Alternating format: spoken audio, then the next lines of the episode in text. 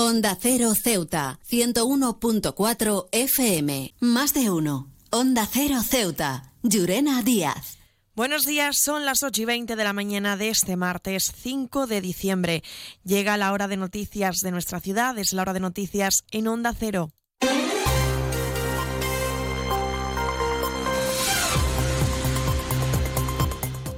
Comenzamos, como siempre, nuestro informativo conociendo la previsión meteorológica. Según apunta la Agencia Estatal de Meteorología, para la mañana de hoy tendremos cielos cubiertos, temperaturas máximas que alcanzarán los 19 grados y mínimas de 15. Ahora mismo tenemos 16 grados y el viento en la ciudad sopla de componente variable.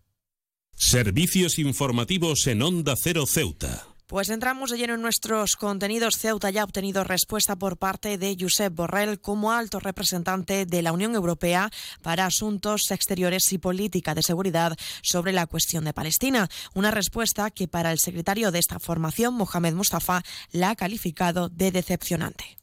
En Ceuta ya somos perfectamente conscientes de la complejidad de la geopolítica y de la servidumbre del lenguaje diplomático, pero eso no puede traducirse en la asunción de los postulados del agresor en una situación a todas luces injusta y asimétrica. A Israel hay que exigirle el alto el fuego inmediato y sin condiciones.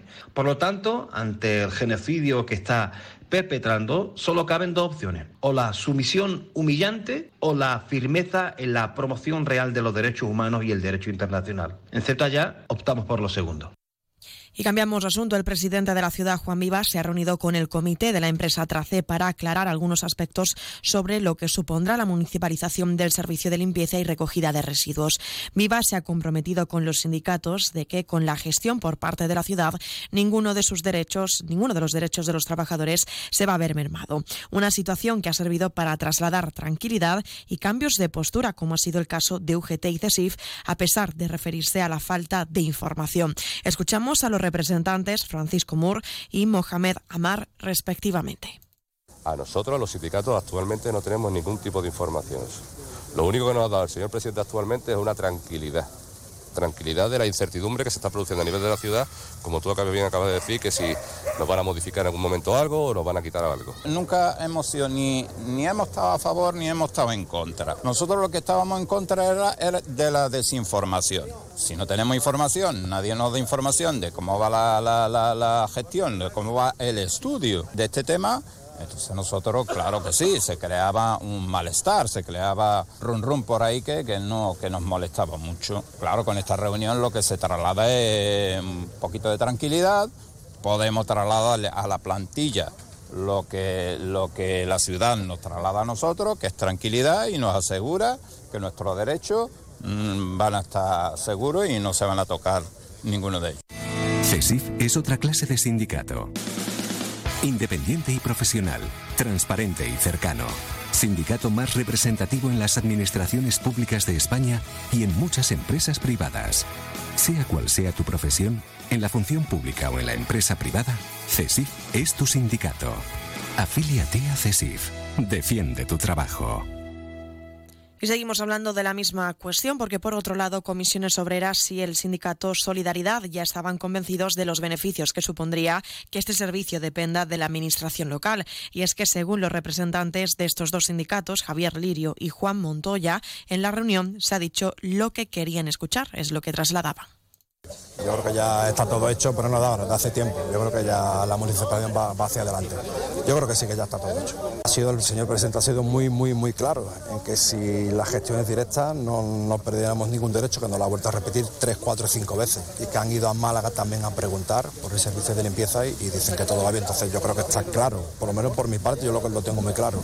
Ha sacado una impresión y ya la teníamos antemano que eran buenas porque la palabra de, Viva y del órgano municipal ya nos la habían indicado la antigua reunión, la anterior reunión. En esta se ha matizado y son muy buenas. Y cambiamos de asunto. La ciudad ha presentado ya la carta de pictogramas de accesibilidad cognitivas para las cafeterías de la ciudad.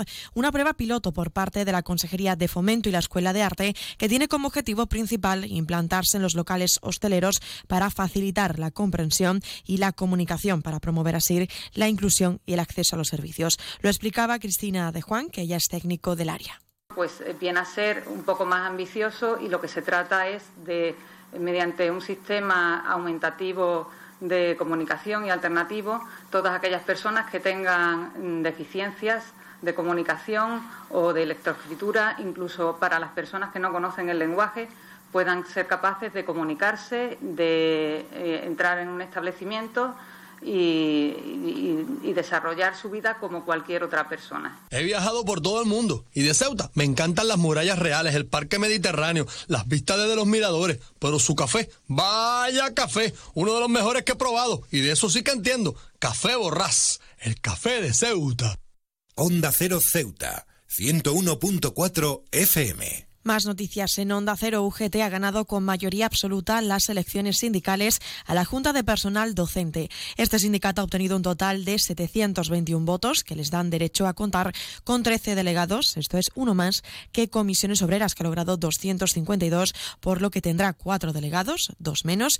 CESIP sube a 3, de 3 a 4 con 199 votos, mientras que AMPE han conseguido 113 manteniendo los dos delegados que ya tenía desde el 2019. Seguimos hablando de cifras porque los datos del paro correspondiente al mes de noviembre ya se conocen y es que según el SEPER se ha registrado en Ceuta la reducción de parados por debajo de las 10.000 personas. Ahora son 9.982, esto es 111 personas menos que en el mes anterior, lo que se traduce en un 1,1%. Del total de parados registrados, 3.793 son hombres frente a las 6.189 que son mujeres y en lo que respecta por edades, el colectivo de 25 años cuenta con 8.511 personas. Y también contarles que el helipuerto de Ceuta ha alcanzado por primera vez los 80.000 pasajeros en un año. Ha sido en el vuelo procedente del aeropuerto de Málaga Costa del Sol y el director de la infraestructura, Fernando Faura, y el CEO y fundador de la compañía Eliti, Antonio Barranco, han recibido a la pasajera Macarena Herrera, almeriense, que viajaba a la ciudad autónoma por trabajo y a la que han obsequiado con un par de vuelos como regalo de la compañía. Nuevo concesionario Citroën con un nuevo equipo, un nuevo espíritu y una nueva experiencia. Ahora tu nuevo concesionario oficial Citroën en Ceuta, en Borras y Ballesteros. Preparado para ofrecerte el mejor servicio y la mejor atención en todo momento. Nuevo concesionario oficial y servicio técnico Citroën en Ceuta, en Borras y Ballesteros, Avenida España, número 26.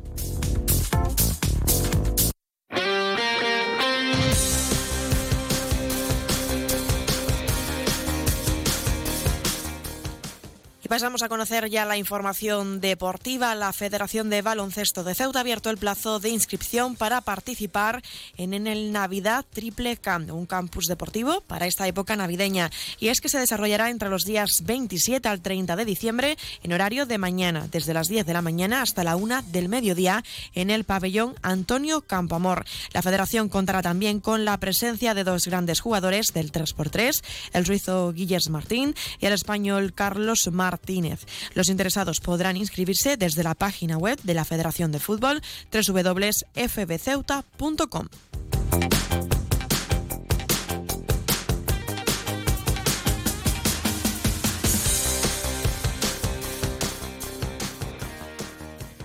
Más de uno. Onda Cero Ceuta. Llurena Díaz.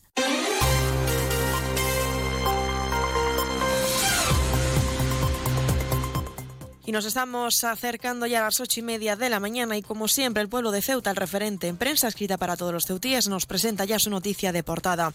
UGT refuerza su mayoría absoluta tras ganar las elecciones a la Junta de Personal Docente. Se quedan ahora en la mejor compañía, la de más de uno con Carlos Alsina. Nosotros regresaremos a las once y tres minutos para contarles a modo de titulares las noticias más destacadas de este martes. Y como siempre, a partir de las doce y veinte contaremos, como es habitual, con nuestro espacio Más de Uno Ceuta de la mano de nuestra compañera Carolina Martín. Antes de despedirme, les recuerdo la previsión meteorológica que nos acompañará en la jornada de hoy. Tendremos cielos cubiertos, temperaturas máximas que alcanzarán los 19 y mínimas de 15. El viento en la ciudad sopla de componente variable. Esto ha sido todo. Me despido. Que pasen muy buena mañana.